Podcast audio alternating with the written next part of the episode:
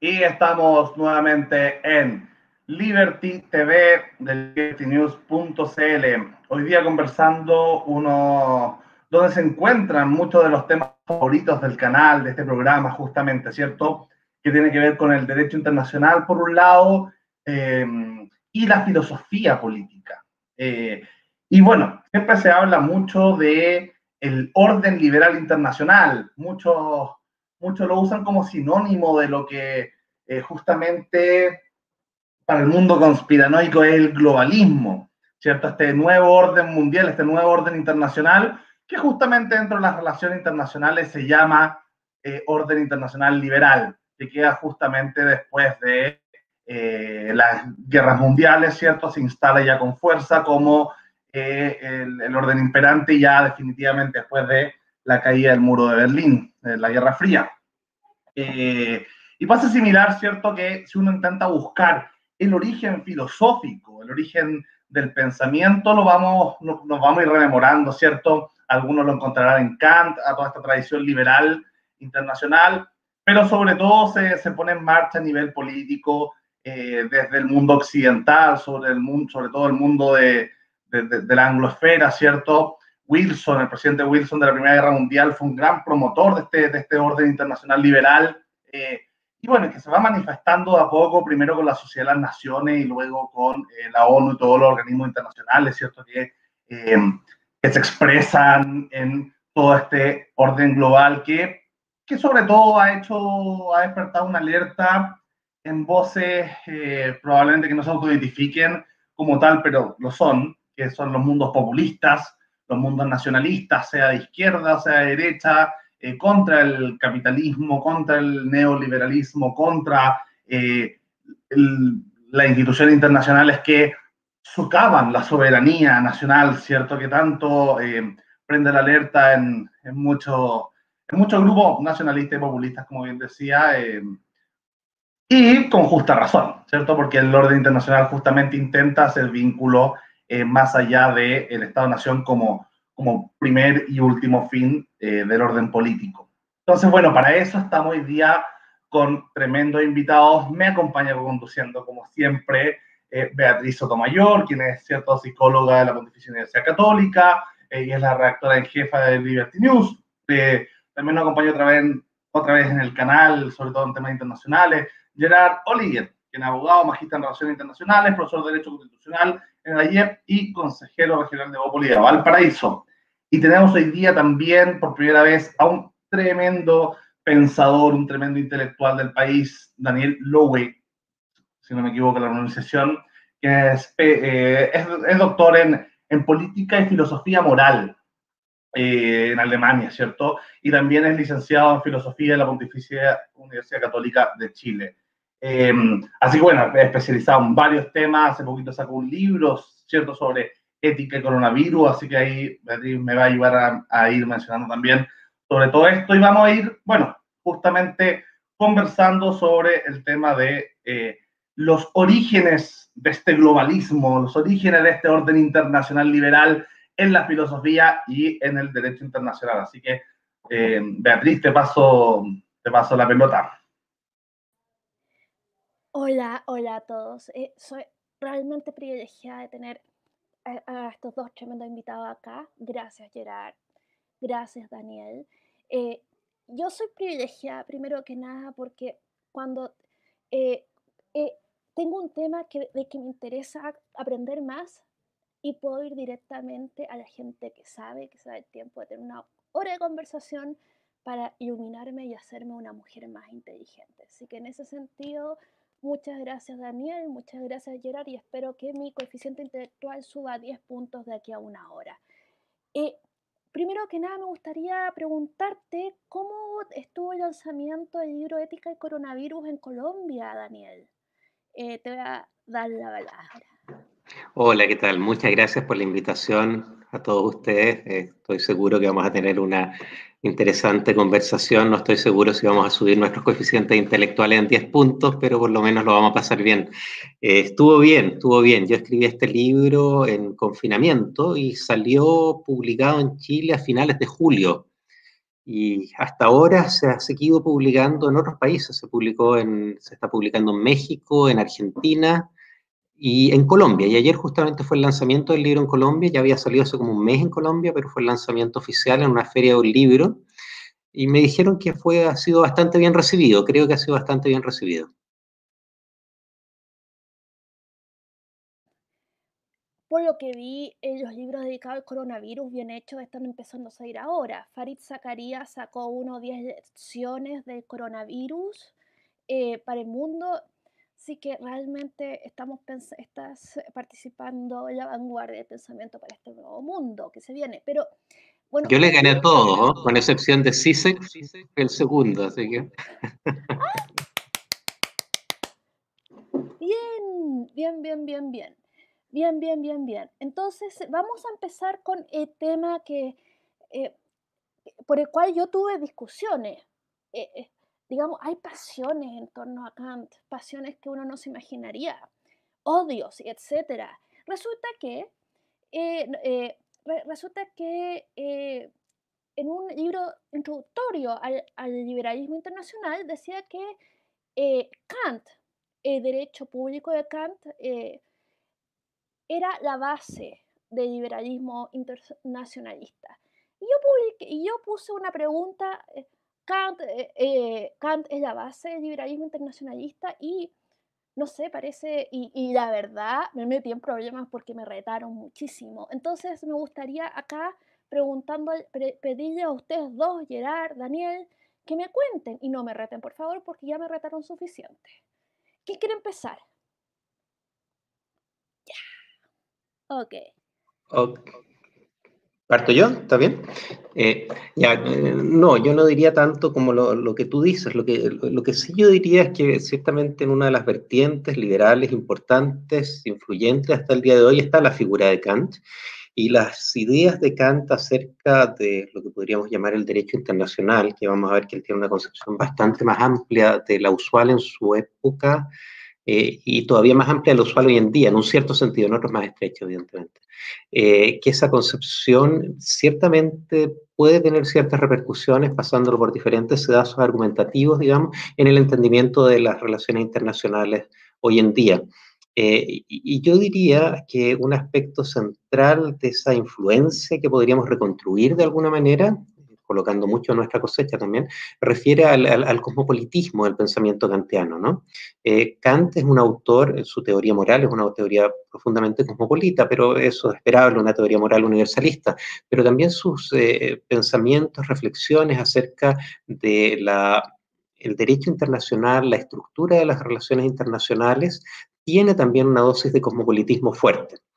Eh, la, idea de Kant es, mira, nosotros estamos acostumbrados cuando hablamos eh, acerca de los contractualistas que eh, la razón por la cual abandonamos el estado de naturaleza y entramos en una sociedad civil, etcétera, etcétera, tiene que ver con el autointerés.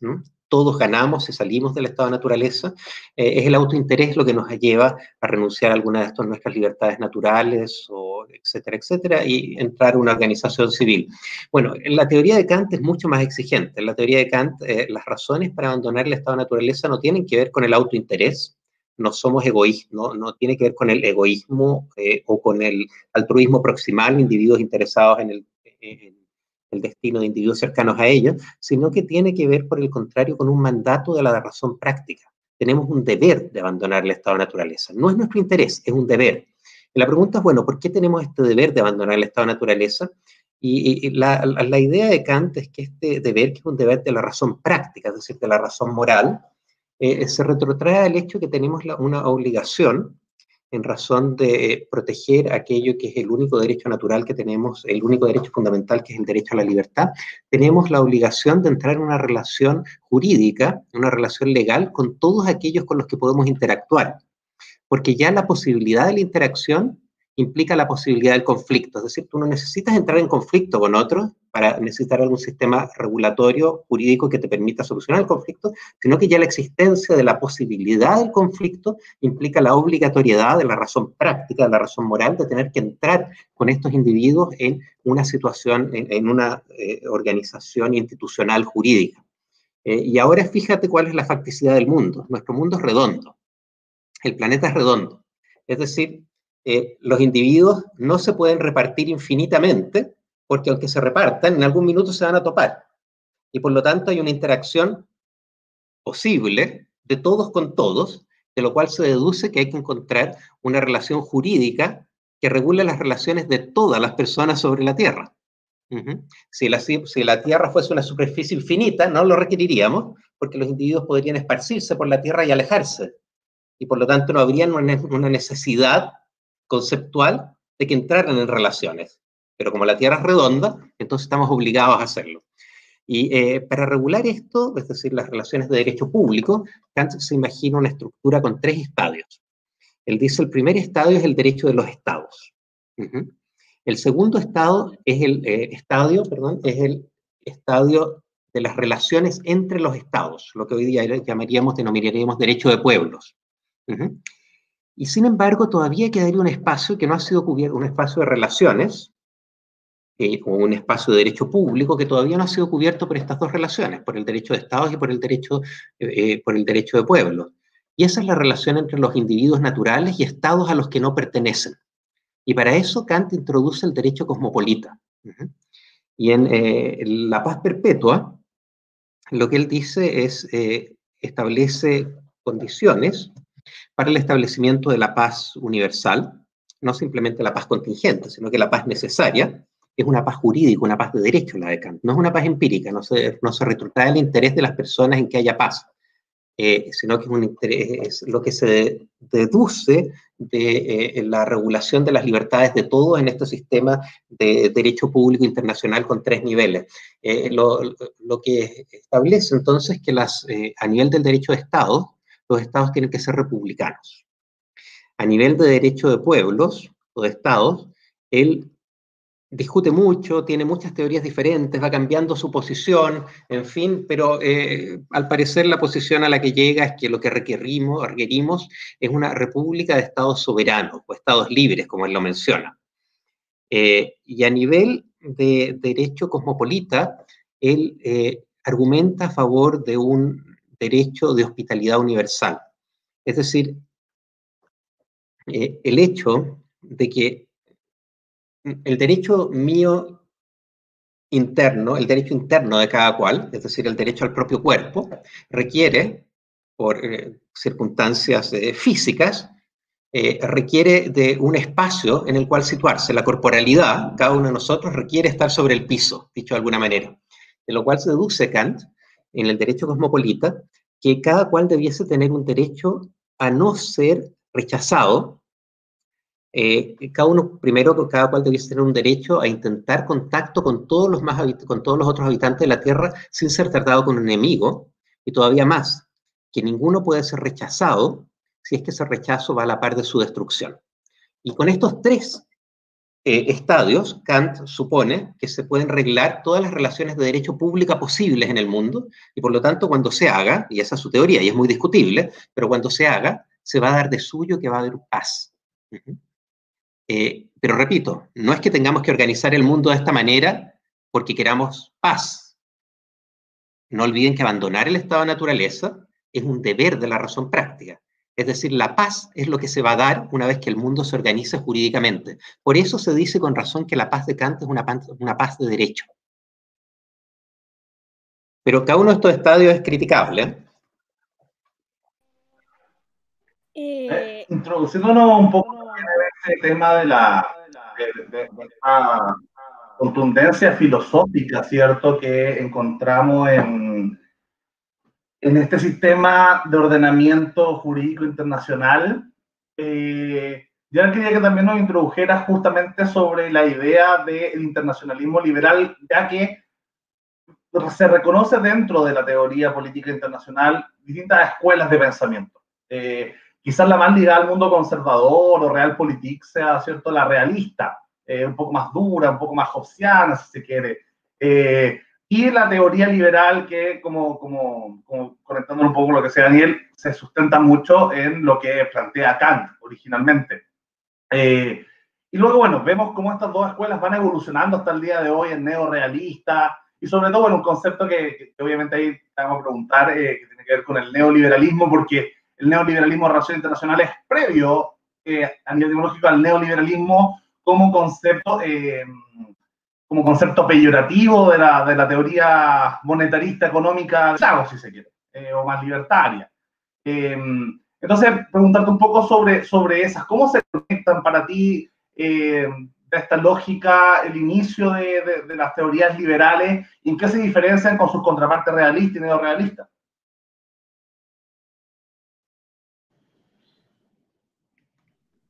Así era. Bueno, es bien importante, es bien importante considerar eh, que la, la, doctrina eh, liberal o, eh, se, se, se, entronca en el idealismo filosófico. Y eso es, una, es obviamente un paraguas bastante más amplio que el liberalismo, porque también incluso podemos encontrar un, eh, el socialismo con esa, misma, con esa misma raíz, también podemos encontrar eh, incluso, incluso corrientes nacionalistas tienen también esa misma raíz, encontramos en ese, ese, mismo tronco. Eh, ahora, ¿cuál es, la, ¿cuál es la diferencia que encontramos dentro de la teoría liberal frente a la teoría, la teoría realista y también las la variantes neo, las variantes neo, porque hay varias? y, también, y también la diferencia que tiene con respecto a otras teorías de las relaciones internacionales, las llamadas radicales o el marxismo, que también a pesar de que niega obviamente los estados, pero de algún modo u otro se constituye en una teoría de las relaciones internacionales, una forma de concebir, eh, incluso es más, llegando a visiones incluso cosmopolitas. Me acuerdo justamente de la teoría mundo capitalista, por ejemplo, eh, eh, otra visión cosmopolita que nace desde ahí. Bueno, es muy importante considerar que tanto la, teoría eh, liberal como la teoría eh, realista son racionales. O sea, responden en primer, en primer lugar, eh, estudian un actor que es un actor racional. Aquí no, no, no, no consideramos aspectos, en primer motivo, en primer lugar, situaciones históricas, culturales, como que pasan a ser de segundo orden frente a la razón tanto en el liberalismo como en el realismo y las variantes neo también, a diferencia de otras, eh, de, de las relaciones internacionales y en general, digamos, del pensamiento político. Eh, yo creo que lo esencial del, del, liberalismo justamente eh, en relación al, al, actor, al actor principal, cuando comienza la teoría liberal, que es el Estado, es que el Estado entra en relaciones de cooperación contra el otro Estado. Eso es lo esencial, las relaciones de cooperación, versus el realismo que es una situación de competencia. Si encontramos algún precursor temprano, anterior obviamente a estas categorías, podríamos llegar, podríamos llegar a, hasta Tucídides, en el caso del realismo, es cierto, pero podríamos encontrar algo más, algo más cercano en Hobbes. Y Hobbes concebía justamente las relaciones internacionales como una relación de competencia en que están los reyes ahí con la, la espada detrás esperando poder eh, degollar al otro. Eso una, en, cambio, el liberalismo son relaciones de cooperación, se busca la integración. Entonces, evidentemente, en ese sentido, la teoría de Kant, por supuesto que se entronca en esa tradición. Y, así podemos continuar. Evidentemente, hay otros autores que desde otra, desde otra mirada también se entroncan, por ejemplo, como Bentham, que es bastante diferente, pero también se entronca en esta tradición, eh, considerando eh, que, que, el, que que, buscando el, placer vamos a encontrar nuestra seguridad, entonces de alguna manera nuestro mejor interés y vamos a evitar los conflictos, vamos a evitar la guerra, a diferencia de, eh, y es otra forma de entender el mismo principio de, que la guerra finalmente es abolida, es eliminada de las relaciones internacionales desde otra perspectiva distinta a la kantiana. Entonces, y, así podríamos continuar, eh, evidentemente si nos acercamos más en el tiempo, lo que tú nombraste, y, ahí, y, ahí, y ahí comienza la, la, escuela de relaciones internacionales. De hecho, las relaciones internacionales comienzan justamente eh, eh, como, como, teoría ya consolidada, como rama, eh, justamente a finales de la, de la, segunda década del siglo XX, justamente entroncando y tomando como, como una propuesta práctica que, que, de alguna manera inaugura los 14 puntos de Woodrow Wilson que tú mencionabas pero ahí es curioso, y ahí quería tocar un punto, que también encontramos, aparte del liberalismo, por contrabando, encontramos un, punto de contacto con el nacionalismo, ojo con eso, por el principio de autodeterminación de los pueblos, que es un punto conflictivo, es un punto, no, es un, no es un punto simple. Y ahí nos damos cuenta, y eso es lo que quería como añadir un pelo en la sopa, que la, que la, teoría, cuando se lleva a la práctica en, en los espacios ya de acción política, eh, obviamente es bastante más contaminada, por así decirlo. Entonces, evidentemente las relaciones internacionales nunca, y, con esto quiero ser enfático, nunca se han guiado exclusivamente por eh, o impulsados mayoritariamente por la teoría liberal, ni tampoco han sido en puridad empujadas por el realismo político. Y hay que entender eso bien cuando se, hacen los análisis de caso, porque, eh, porque obviamente el análisis liberal, insisto, eh, se enfoca en lo, racional y evita una serie de otras categorías. Pero ojo, que eh, autores realistas, incluso 100% realistas según las categorías consideradas como Henry Kissinger, igual consideran los aspectos culturales cuando hacen análisis de caso y cuando hacen las descripciones. Entonces también ojo con las categorías en ese sentido. Y eso sería como una especie de, preámbulo de las diferencias, una comparación, digamos, entre ambas. Eh, lo que sí quizás, quizás quisiera resaltar es que en el caso del realismo lo más importante es el concepto de seguridad o también llamado como autoayuda. Eh, y esa autoayuda también la, toman mucho los constructivistas como una figura creada y ahí dicen, claro, el individuo, y esa otra, otra, otra, otra categoría, otra, otra rama, el constructivismo, dicen, bueno, ustedes han generado eh, este, esta metáfora, esta idea del enemigo, de que el otro, el otro Estado es un enemigo y que necesitamos eh, protegernos de él y recurrir a nuestra propia defensa, a nuestra seguridad a través de la autoayuda. Y ahí nos damos cuenta que evidentemente hay otras formas de mirar, de mirar este, este problema y, y, no, y, no, es nada pacífico porque uno puede encontrar validez también en esa idea de que la idea del enemigo también en cierta medida es construida, pero ahí nos salimos a otro, a otro espacio y, tenemos que, pero tenemos que considerarlo cuando, insisto, cuando hacemos análisis de caso. Yo quería tratar ahí un poquito de, de conectar ambos temas desde la filosofía y desde la praxis eh, y, también desde lo, desde lo mío, ¿cierto? Que es como este análisis de, de demografías liberales, eh, por así decirlo. Y uno, uno encuentra cierta diferencia, y acá ya es teoría absolutamente mía, eh, entre liberales y libertarios, por ejemplo.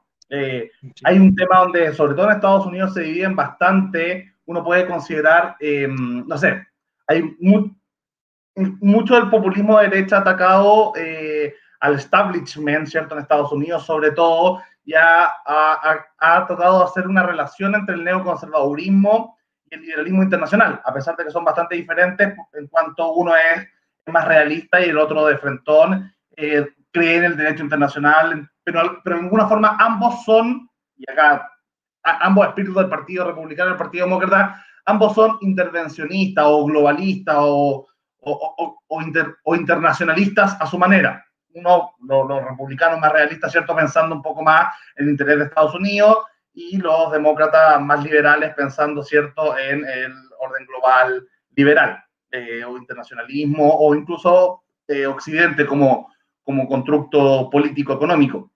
Eh, pero el mundo libertario, sobre todo en Estados Unidos, ha sido particularmente abstencionista, o sea, de no meterse, de hecho, incluso Ron Paul, el senador republicano pero libertario, un, un, libertario muy conocido, ¿cierto? Hablaba de que no había que intervenir Venezuela, ¿cierto? O sea, eh, se oponía mucho a eso porque, por un poco, me imagino, es sustentado en este derecho eh, de autodeterminación de los pueblos. Ahora, se entra en conflicto entre liberal y libertario justamente porque eh, son al menos por un liberal individualista, son, los, son las personas, los ciudadanos, los humanos, los, los individuos los que tienen derecho a autodeterminarse y no los gobiernos de esos estados. Entonces, eso justificaría el liberalismo internacional para intervenir en ciertas situaciones. Em, entonces ahí, ahí se me hace una distinción entre liberal y libertario, que es la sospecha. ¿Hacia dónde sospecha cada uno? Porque algo, algo profundamente liberal y libertario es justamente sospechar del poder, ¿cierto? Sospechar de que el poder eh, puede interferir sobre la libertad de los sujetos.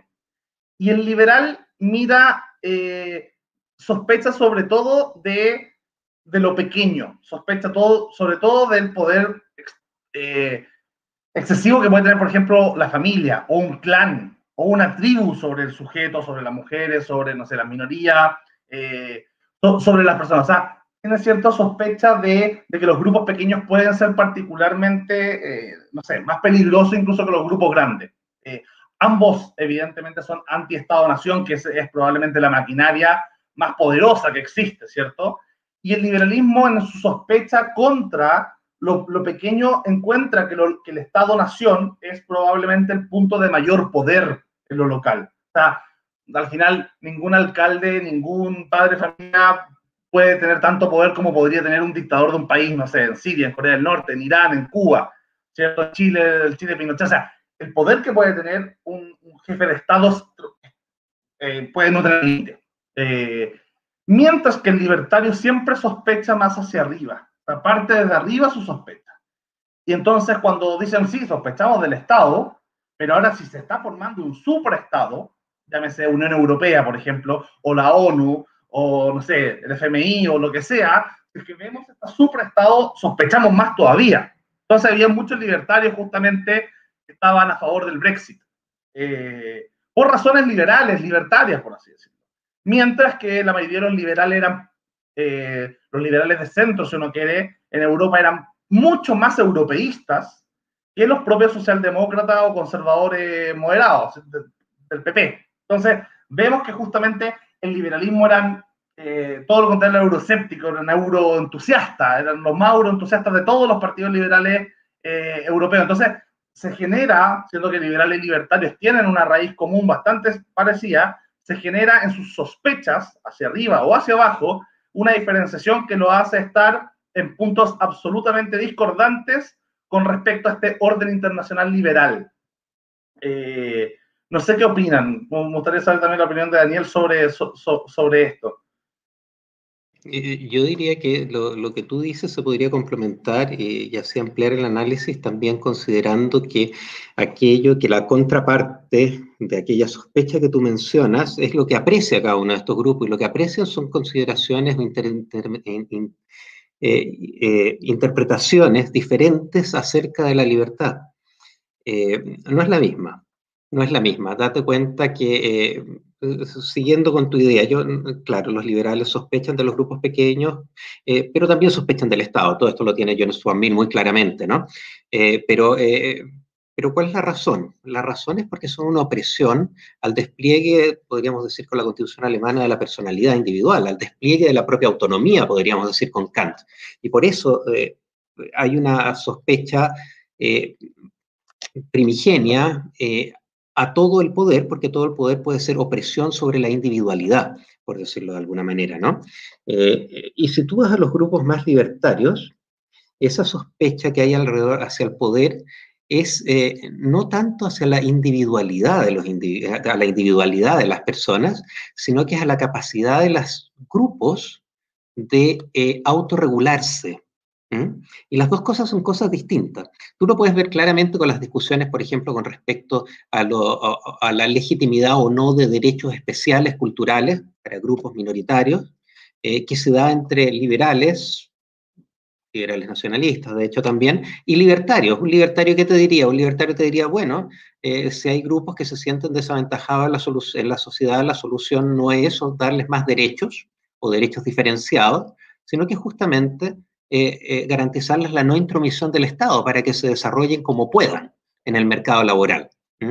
Y aquellos que no quieren más, aquellos grupos eh, de cristianos que así lo estimen podrán enseñar que la teoría correcta es la teoría de, es, el creacionismo inteligente, otros podrán enseñar un Darwin, otros podrán mantener a sus hijos iletrados si así lo estiman, etcétera, etcétera, ¿no? Y así resguardamos una especie de libertad eh, colectiva o libertad exterior, se lo puede expresar de alguna manera. Por el contrario, un liberal estaría horrorizado, un liberal más sustantivo estaría horrorizado con esto. Y te diría, no, lo que estamos haciendo en este caso es otorgarle a todos estos grupos el poder para que puedan decidir eh, por sobre sus miembros. Es decir, para que una persona criada en la comunidad Amish tenga la posibilidad de poder vivir una vida autónoma y decidir libremente si quiere vivir en la comunidad o no, tiene que asistir a la escuela el tiempo que estime eh, la ley de escolaridad obligatoria en el estado correspondiente y no, como en Wisconsin, eh, otorgarle a los padres la excepción para que los retiren dos años antes del colegio para mantener la integridad del grupo cultural. Eh, entonces ahí puedes ver que por un lado tienes lo que tú mencionas, estas sospechas a los grupos, pero por otro lado tienes también una consideración acerca de qué es aquello que hace que la libertad sea valiosa. Y eh, yo diría, para resumir, llevándolo un punto, para algunos lo que hace que la libertad sea valiosa es que es una expresión de la autonomía. Y ahí tienes una línea kantiana muy clara. Mientras que para otros lo que hace que la libertad sea valiosa es que es un espacio ajeno a la intervención, por decirlo de algún modo, y no sustantivamente valiosa. Y, eso te da políticas completamente diferentes también en el orden internacional.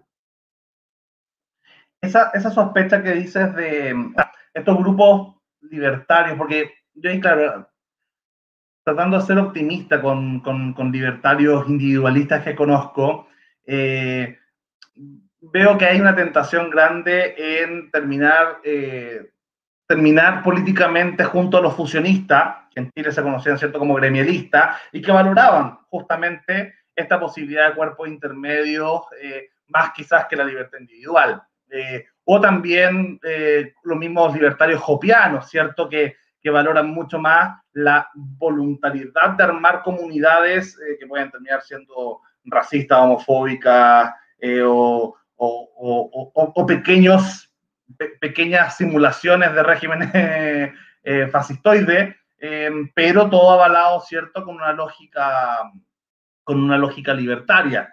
Eh, ¿Podrías decir en ese sentido que, que, hay más colectivismo o comunitarismo en los libertarios que en los liberales de la autonomía? Mira, eh, eh, súper corto. ¿eh? las bases desde las cuales inician sus argumentaciones y la reflexión son diferentes, pero los resultados del libertarianismo jopiano y de otra forma de libertarianismo no se distingue mucho del comunitarismo, muy, muy parecido. Y eso te lo dicen algunos, lo reconocen, que se yo, Cucatas, por ejemplo, lo reconoce, es el resultado de esto, no, no se distingue mucho del comunitarismo, aunque son teorías completamente diferentes. Efectivamente creo que es el caso. Gustaría, eh, digamos, para todos los presentes, el tema volver al presente. Digamos, eh, caso hipotético, la vacuna se acepta pasado mañana. Resulta que eh, esta vacuna, en, teóricamente no es posible que se produzca en cantidades suficientes o se distribuya, eh, en cantidades suficientes para producir inmunidad de rebaño en el mundo sin, eh, no participan todos los países del mundo. Porque eh, embotellar una vacuna no es como embotellar Coca-Cola. Y además de que hay una serie de cuellos de, de, botella, por ejemplo, no hay suficiente producción de vidrio médico en el mundo para embotellar y, y trasladar estas dosis de vacuna. Entonces, eh, pero entonces se necesita un espacio de especial cooperación, pero esto no está sucediendo porque los países están empezando a competir eh, y a poner dinero sobre la mesa para que a ellos les llegue primero la vacuna. Están, digamos, apostando en los caballos ganadores, poniendo billones de, dólares y eh, puede que pase lo mismo que pasó con la vacuna del H1N1, que, llegó primero a Estados Unidos y meses, meses, meses, pero meses después llegó al resto del mundo.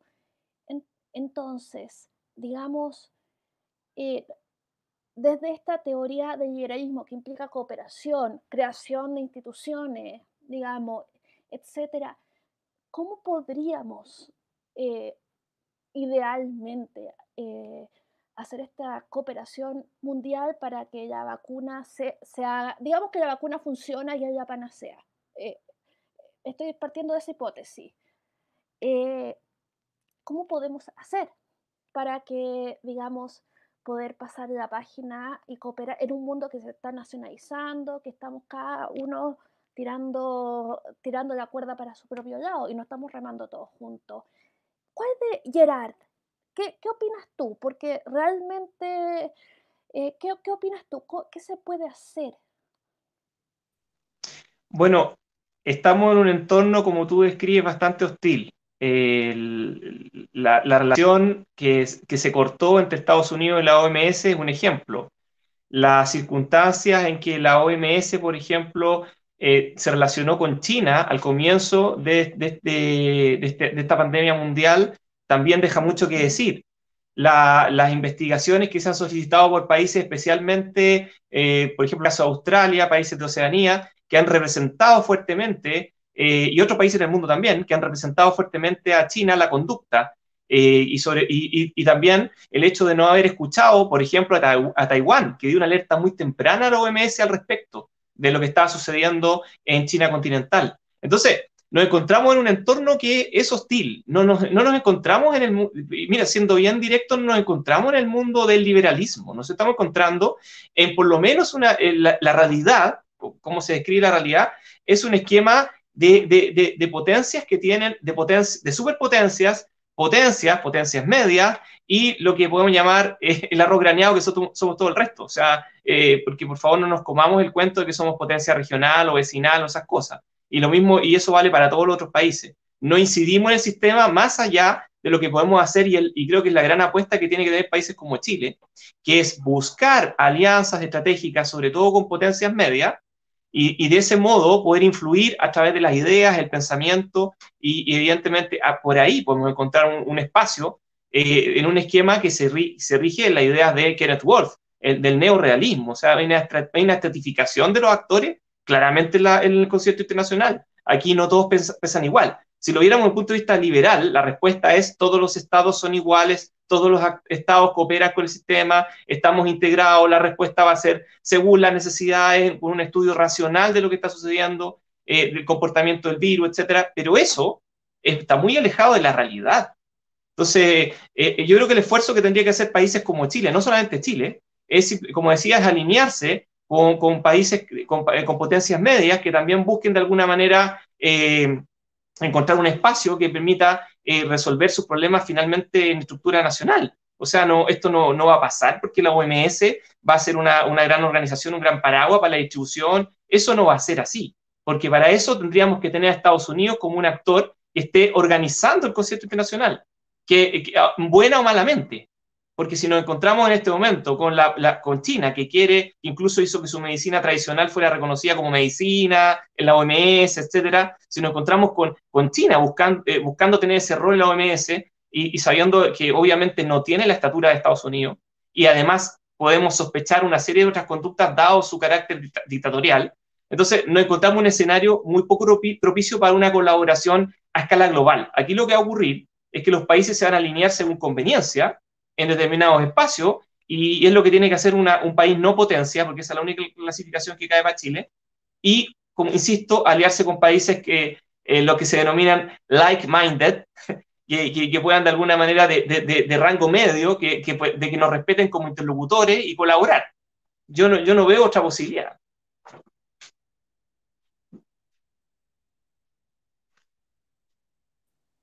Daniel, ¿quieres eh, meter la cuchara a comentar? Eh, Tienes que Ya, ahí sí. Ah, ok. Eh, yo estoy completamente de acuerdo con, con Gerard. es curioso, ¿no? Porque cuando, bueno, las crisis son estas situaciones extrañas, digamos, en que la bolita está arriba y puede caer en una dirección o en la otra, digamos, y hay el momento en el que todos eh, son como las galletitas fortuna los optimistas, ¿no? Todos tratan, de, todos tratan de analizar y de interpretar el mensaje de acuerdo a su conveniencia y, estamos llenos de optimistas que ven en la crisis la oportunidad para tener un mundo alineado con la naturaleza, para vivir en concordancia con las enseñanzas de los pueblos originarios, eh, para acabar con el capitalismo global, etcétera, etcétera. Eh, y la verdad se ha dicho, y siguiendo, simplemente colgándome con lo que dice Gerard, es que nada, absolutamente nada en esta crisis nos dice que el mundo va a ser radicalmente distinto a lo que conocemos después de ella. Sí va a ser algo distinto, que quizás vamos a tener menos libertad, pero que va a ser un mundo más amigable, que va a ser un mundo solidario, que va a ser un mundo de la fraternidad, etcétera, etcétera. No hay nada que, eh, que nos indique a pensar que esa va a ser la dirección. Es cierto, es una amenaza global, pero las capacidades de los países son muy distintas para hacer frente a esta amenaza global. Y lo que hemos visto eh, con el desarrollo que ha habido hasta ahora no ha sido un impulso eh, para aunar fuerzas para enfrentar de manera conjunta al enemigo, como se dice con todo este lenguaje figurado con respecto al virus, sino que por lo contrario, sino que absolutamente lo opuesto. Hemos vuelto a la tesis tradicional del Estado Nacional que declara su soberanía eh, hacia afuera y hacia adentro, declara el estado de excepción. En eso estamos. Eh, estamos lejos, lejos, lejos de cualquier entendimiento liberal. Y por lo tanto, tal como dice Gerald, la solución o cómo esto se vaya a desenvolver no va a tener mucho que ver con principios normativos liberales. Eh, si tú lo examinaras desde una perspectiva liberal, eh, una perspectiva liberal más sustantiva, o como ustedes dicen, más eh, de relaciones internacionales más globalistas, etcétera, evidentemente ustedes tendrían que, a ustedes, a cada uno de nosotros nos tendría que interesar la suerte de los individuos a través del mundo. Y la suerte de los individuos a través del mundo sería aquella que debiese de alguna manera repercutir en el tipo de instituciones mediante las cuales hacemos frente a la amenaza del coronavirus. Y, pero la suerte de los individuos a través del mundo es muy diferente a los intereses de los países que tienen los países en privilegiar a sus ciudadanías o a parte de su ciudadanía o a ciudadanías también de otros países.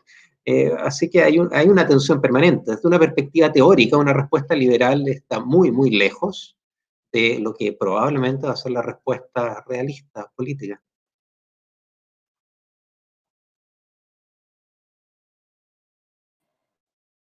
Malas noticias. Eh, digamos, uno de repente se emborracha con esto de que toda crisis es una oportunidad y todo eso, pero la verdad es mejor estar con los ojos abiertos que, digamos, estar, estar soñando. Por lo demás, volviendo detrás a Kant, eh, que decía que había que buscar la paz por deber, y hay otro autor que, que mencionó Gerard, de que había que buscarla por, por egoísmo, por, por puro hedonismo, buscar la paz. Eh, a mí no me importa si la razón es ilustrada, generosa o no, pero buscar la paz, eh, convivir en paz eh, es algo deseable. Ahora, sí, es probable que tengamos menos libertades y el principio, no sé, que veamos los primeros 20 años de este siglo como fueron los primeros años del siglo pasado en Europa, que eran los locos años 20, antes, cuando y después la fiesta se termina, pero que eso no sea lo que suceda. ¿Qué alguien quiere comentar o decirme no es para tanto? Sí, yo quería eh, meterme en, un tema también de actualidad, sobre todo, más allá de, de, si el coronavirus fue un revés o no, uno podrá después sacar quizás cuentas alegres, cuentas tristes, porque si esto significa, o sea, si se cumple lo que las encuestas dicen y gana Joe Biden, probablemente es un escenario que no se hubiese dado sin el tema del coronavirus. Y, justamente Trump ha sido eh, de los sujetos más peligrosos para el orden internacional desde dentro. Así que por fuera Xi Jinping y Putin probablemente sean mucho más peligrosos para este orden internacional, pero internamente dentro de Occidente Trump ha sido probablemente muy nefasto para eso, eh, para ese lado del liberalismo. Entonces, bueno, hay, hay que ver ahí cuál, qué, resisten más, si los gobiernos dictatoriales, autoritarios, si se fortalece el Estado-Nación o eh, si, no sé, uno no, nadie podría haber dicho el 2019 que el 2020 iba a ser un año de virus, así que no sabemos qué va a pasar el 2021 y para adelante. Pero lo que sí más o menos hemos intuido hace tiempo y grandes pensadores lo han dicho, eh, yo lo, creo que la primera vez que lo escuché a Harari justamente de que la nueva dicotomía entre derecha e izquierda eh, hoy día se llamaba eh, globalismo versus eh, nacionalismo. y de alguna manera, yo creo que esa, con coronavirus o sin coronavirus, esa dicotomía va a seguir siendo la, la, la, la dicotomía importante para los, las próximas décadas.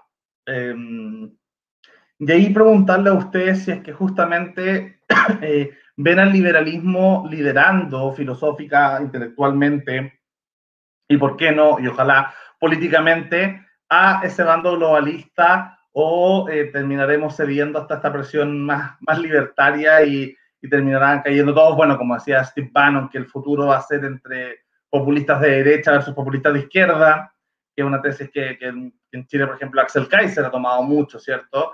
Eh, tratando de matar a este centro globalista de los acuerdos ONU, por, por, llamarlos caricaturescamente de alguna forma.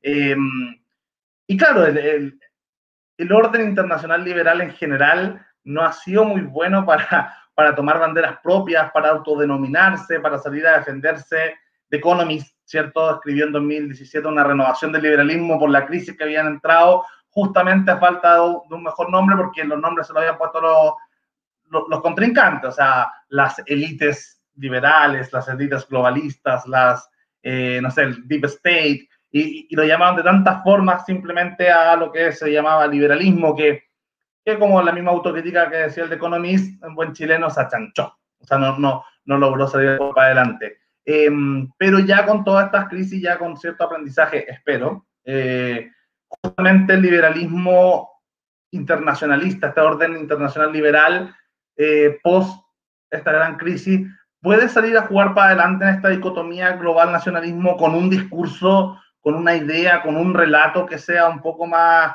atractivo eh, para todos los ciudadanos y no solo para, para millennials eh, incómodos con la etiqueta que al final no saben cómo responderle mucho más, más que, ok, boomer, a, a, todos los que votan en contra de este ordenamiento liberal. No sé si se entiende la pregunta. Gerard, Daniel.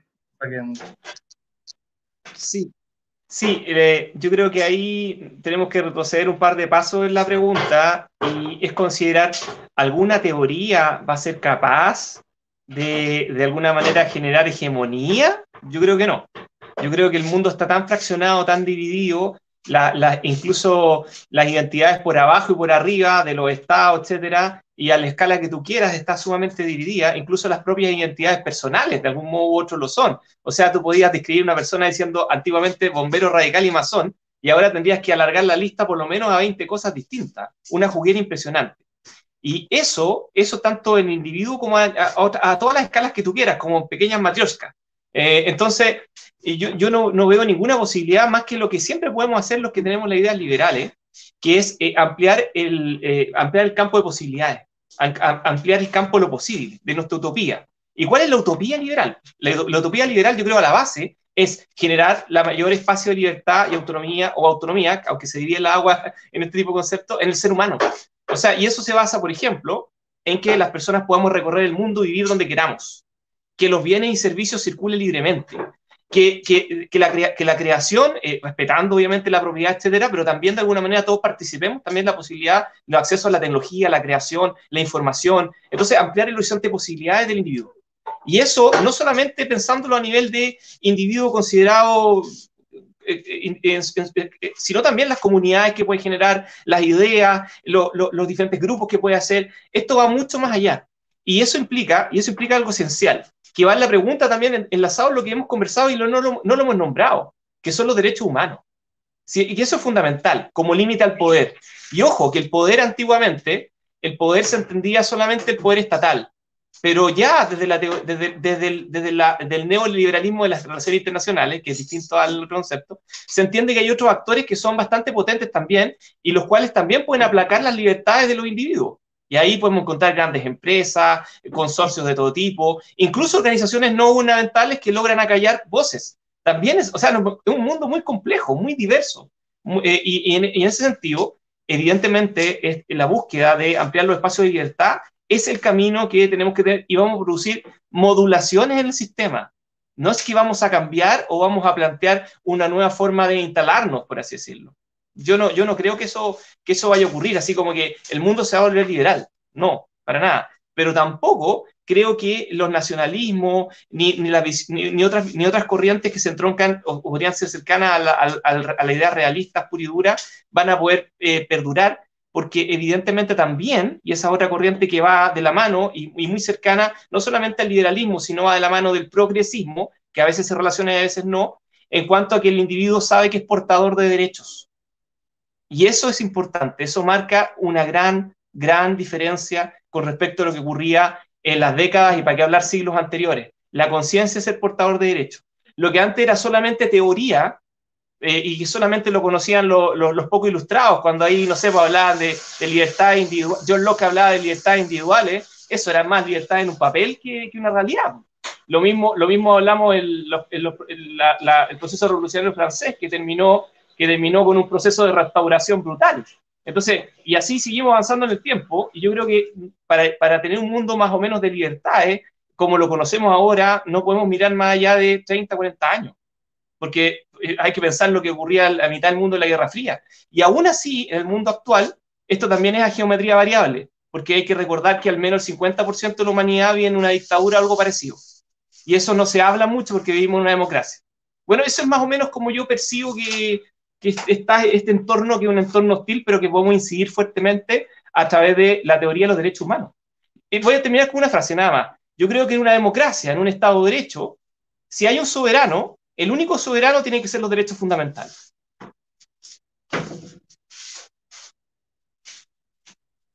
Daniel, me gustaría también hacerte la, la, misma pregunta sobre, un poco complementando la respuesta de, de Gerard, eh, sobre, sobre el futuro entre esta dicotomía eh, globalismo-nacionalismo eh, y, qué, y qué tipo de liberalismo puede también salir a liderar un poco esa, esa conversación pública tanto a nivel del relato como a nivel de autores, filósofos, pensadores. Y también voy a aprovechar de preguntarte qué pensador liberal hoy día te parece que está a la altura del debate, eh, porque vemos en general que, que, hay bastante diversidad intelectual, eh, pero, pero, pero se han visto muchos pensadores, eh, sobre todo bueno, en la izquierda y también el mundo conservador últimamente ha tenido su revival, de, de pensadores, estoy pensando, no sé, en, Jordan Peterson, o, o, bueno, Hoppe para el mundo conservador, o, o bueno, hasta, hasta, Bolsonaro tenía su, su, pensador atrás, que era Osvaldo Carvalho, eh, ¿cierto? Entonces, y bueno, la izquierda sí, ¿cierto? Se demoraron dos meses en sacar un libro, Sopa de Murciélago, de todos estos pensadores de izquierda, eh, con varias, varias teorías bastante interesantes. Y justamente, bueno, y, ahí nos hemos, hemos, introducido en el programa muchos pensadores eh, contemporáneos bastante, bastante oscuros, como Nick Land o, Alexander Dugin, que ya son de otra esfera, pero dentro del mundo liberal como que siento que me falta algún autor, así que uno diga como, acá hay alguien pensando, quizás uno podría pensar en Harari como, un crítico del un liberal crítico del liberalismo que nos ayuda también a entender dónde están nuestros dos puntos débiles fuertes, o Pinker, pero pero claro, son, son, vienen de otras áreas del pensamiento, ¿cierto? Eh, desde la historia, desde la, desde la eh, psicología evolutiva. ¿Dónde crees tú que están los pensadores y cuál podría ser este relato para, para los nuevos desafíos del, del, liberalismo en el futuro? Yo tiendo a estar de acuerdo con lo que dice Gerard, incluso más, yo creo que mis posiciones son incluso un poco más sombrías, ¿no? No, no veo que el liberalismo probablemente a corto plazo vaya constituirse una posición hegemónica y por lo tanto coincido con él que todo lo que podemos hacer es todo lo que se puede hacer desde una perspectiva liberal es lo que siempre se ha podido hacer, que es de alguna manera, utilizando las palabras de John Rawls, construir algo así o presentar algo así como una utopía realista. Utopía en el sentido que amplía aquellas consideraciones a las que estamos acostumbrados, realista en el sentido de que todavía es realizable lo que no significa evidentemente que se vaya a realizar en algún momento o lugar determinado, pero que existe la posibilidad de su realización eh, y, que su realización va más allá de aquello a lo que estamos acostumbrados. ¿no? Eh, yo creo que eso es lo que podemos hacer y a mí me parece razonable la idea de ir eh, por una consideración sustantiva cualificada de derechos humanos, pero también entendiendo que tienen un carácter subjetivo, es decir, que son reclamables. Eh, yo creo que eso es lo que ha hecho el gran cambio a partir de, la Segunda Guerra Mundial. Eh, y poniendo el acento en ciertas libertades que eh, son ciertamente, en mi opinión, fundamentales y en mi opinión cualquier liberal debería defender y que sin embargo no lo hace. seguramente, la, en mi opinión, una de esas libertades fundamentales que cualquier todo liberal debiese eh, apoyar y que sin embargo los liberales, muchos de ellos no lo hacen por diferentes razones, es la libertad de movilidad. Eh, probablemente la crisis eh, de refugiados, la crisis de migración, es una de las grandes crisis de nuestro mundo y no hay en este momento y no hay ninguna razón para pensar que vaya a minorarse. En el mundo hay 70 millones de refugiados en este minuto. Son cifras que no se veían desde la Segunda Guerra Mundial. Eh, son superiores a las de la Segunda Guerra Mundial. Lo que pasa es que más de la mitad de esos refugiados están en países, eh, eh, este, son desplazados internos, lo que el derecho internacional no reconoce como refugiados. Eh, podemos rastrear todo esto históricamente porque fueron decisiones de los países de Estados Unidos, sobre todo, que no querían ampliar el concepto de refugiados y se negaron a que los desplazados internos fueran considerados refugiados. Pero bueno, la mitad de los países, la mitad de estos son desplazados internos.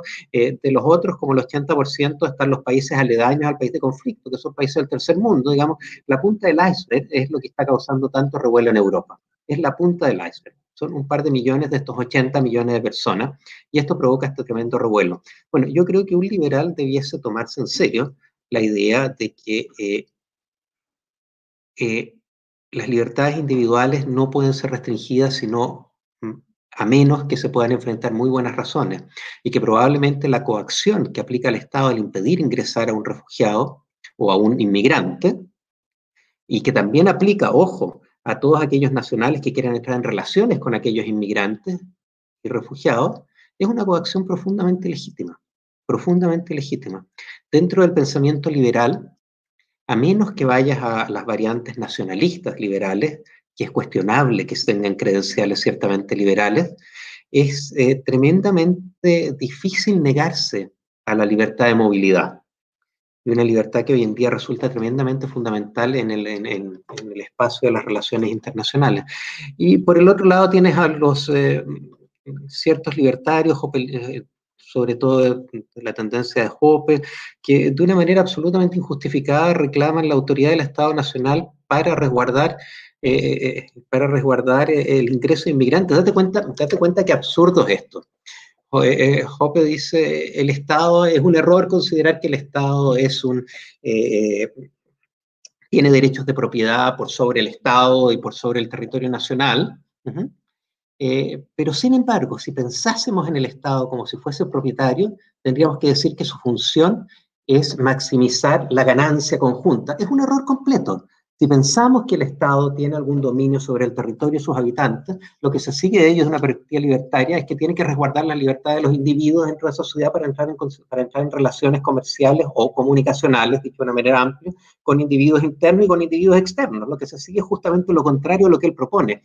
Son, eh, teorías, especialmente la de Hoppe, profundamente marcadas por un... Eh, no quiero decir filonacionalismo, pero por un eh, no encuentro muy bien el concepto, pero son teorías profundamente localistas, nacionalistas, muy poco cosmopolitas, eh, en el que el cosmopolitismo solamente baja, solamente alcanza para, eh, para, para, la circulación de bienes en el mundo y de capital, y punto. Pero si aceptamos la circulación de bienes y capital, tenemos buenas razones para no negarnos a la circulación de las personas. Y yo creo que ese sería un punto en el cual habría que colocar el acento más grande hoy en día, desde una perspectiva liberal.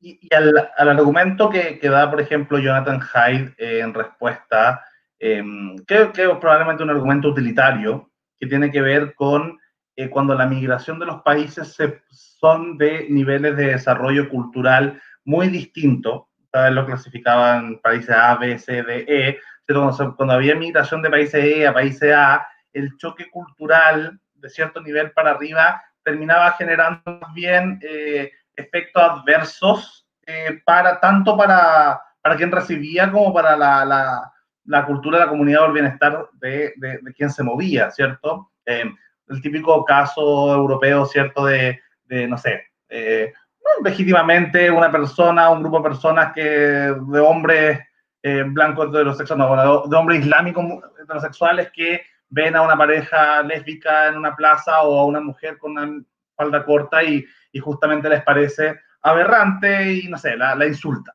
Eh, eso al final termina generando un conflicto, una suma de conflictos que eso a grandes proporciones termina haciendo que, que uno de los dos bandos probablemente termine eh, radicalizándose o termine, no sé, armándose grupos de ultraderecha que ocupen este discurso, esta sensación, estas emocionalidades y se terminan dando el auge de la ultraderecha que hemos visto en Europa, sobre todo quedando en segundos lugares.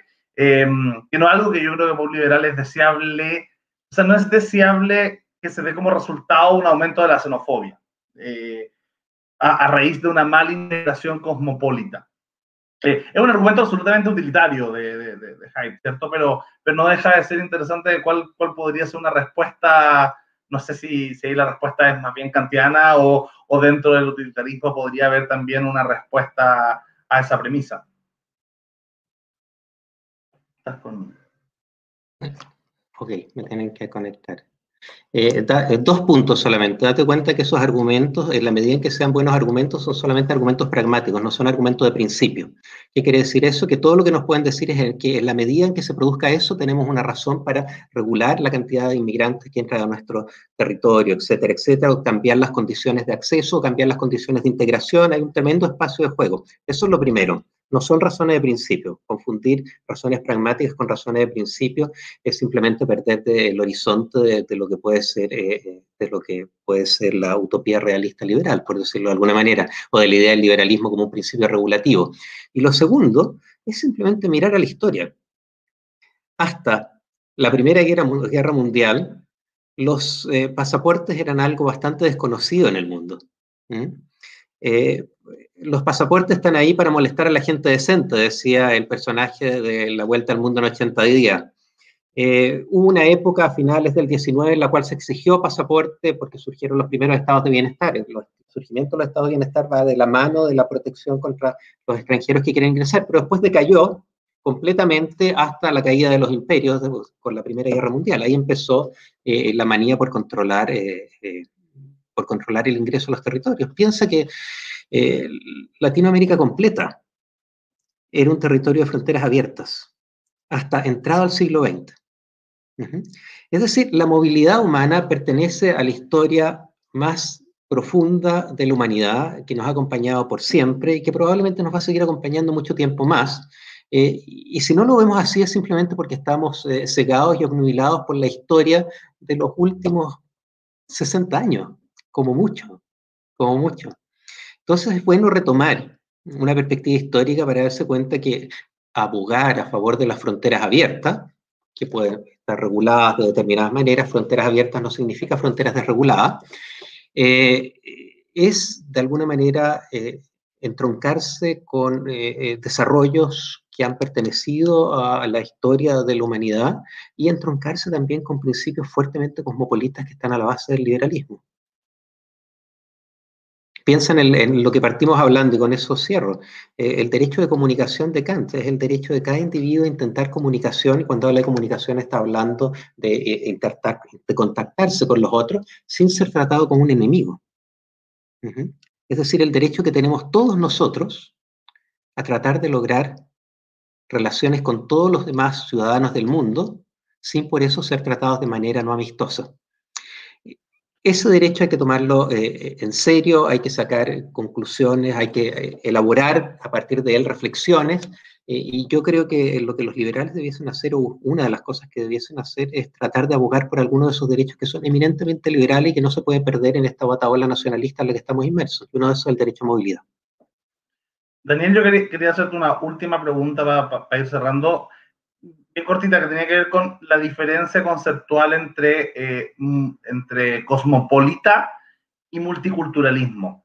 Eh, me imagino que no son sinónimos, pueden ser, muchas veces son usados como, como sinónimos en general por los detractores, pero, pero ¿cómo lo podrías definir tú y, cuál crees tú que es como la más compatible con el liberalismo? Porque yo he, he leído, he escuchado justamente críticas liberales al multiculturalismo pero eso no necesariamente tiene que ser así hacia lo cosmopolita. Mira, eh, yo creo, eh, sé que estoy a contrapelo de todos los que se autodenominan liberales igual, liberales nacionalistas, como David Miller, eh, McCormick, Will Kimblick, Yael Tamir, etc. yo sé que estoy a contramano de ellos, pero en mi opinión el liberalismo tiene una fuerte rancambre cosmopolita. ¿Y qué significa cosmopolita? Lo que significa es básicamente lo que está a la base de los principios liberales que es que son principios de aplicación, que lo que eh, eh, la última unidad con un valor moral o la última unidad que, que, puede, eh, que puede establecer un valor moral es el individuo, es decir, los individuos cuentan, que todos los individuos cuentan y por lo tanto es universalista y que todos los individuos cuentan igual y por lo tanto es igualitarista. Individualismo, universalismo e igualitarismo son los tres principios que están a la base del liberalismo y que son principios cosmopolitas, porque no hay ninguna razón de principio, ojo, pongo el acento en de principio, para considerar que esos principios que acabo de mencionar o esos valores solamente tienen validez dentro de las fronteras del Estado Nacional. Históricamente, evidentemente, el lugar donde se protegieron los derechos liberales fueron los Estados Nacionales. Eh, en Italia, en la, creación de la República, etcétera, etcétera. Sí, es así. Eh, pero ese es un desarrollo histórico. Conceptualmente, analíticamente, no hay nada, absolutamente nada, que eh, ligue estos valores liberales fundamentales con el Estado Nacional. El Estado Nacional es simplemente la institución contingente en el cual se han desarrollado hasta el día de hoy. Eh, eso es como colita. Por el otro lado tienes el multiculturalismo y hablar de multiculturalismo hablar de cosas muy diversas, es decir, hay, hay cantidad infinita de concepciones diversas, de modos diversos de entender el multiculturalismo.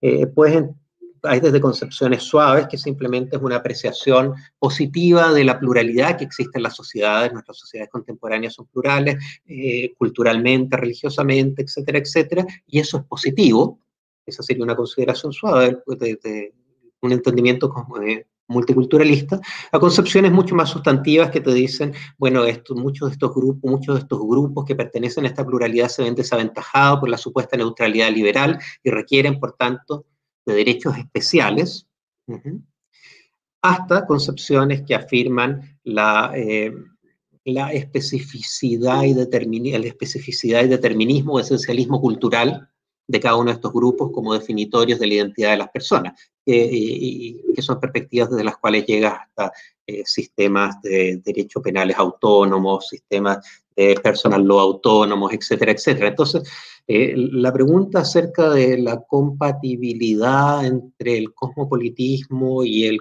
multiculturalismo depende en gran medida de qué es lo que entendamos sobre todo por multiculturalismo.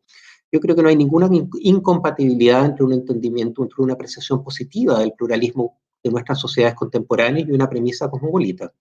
Eh, las tensiones empiezan a surgir cuando empiezas a suponer que de ahí se deducirían derechos especiales y la contraposición absoluta surge cuando ya supones que de lo que ahí se deriva son entendimientos particularistas acerca de lo que los individuos merecen.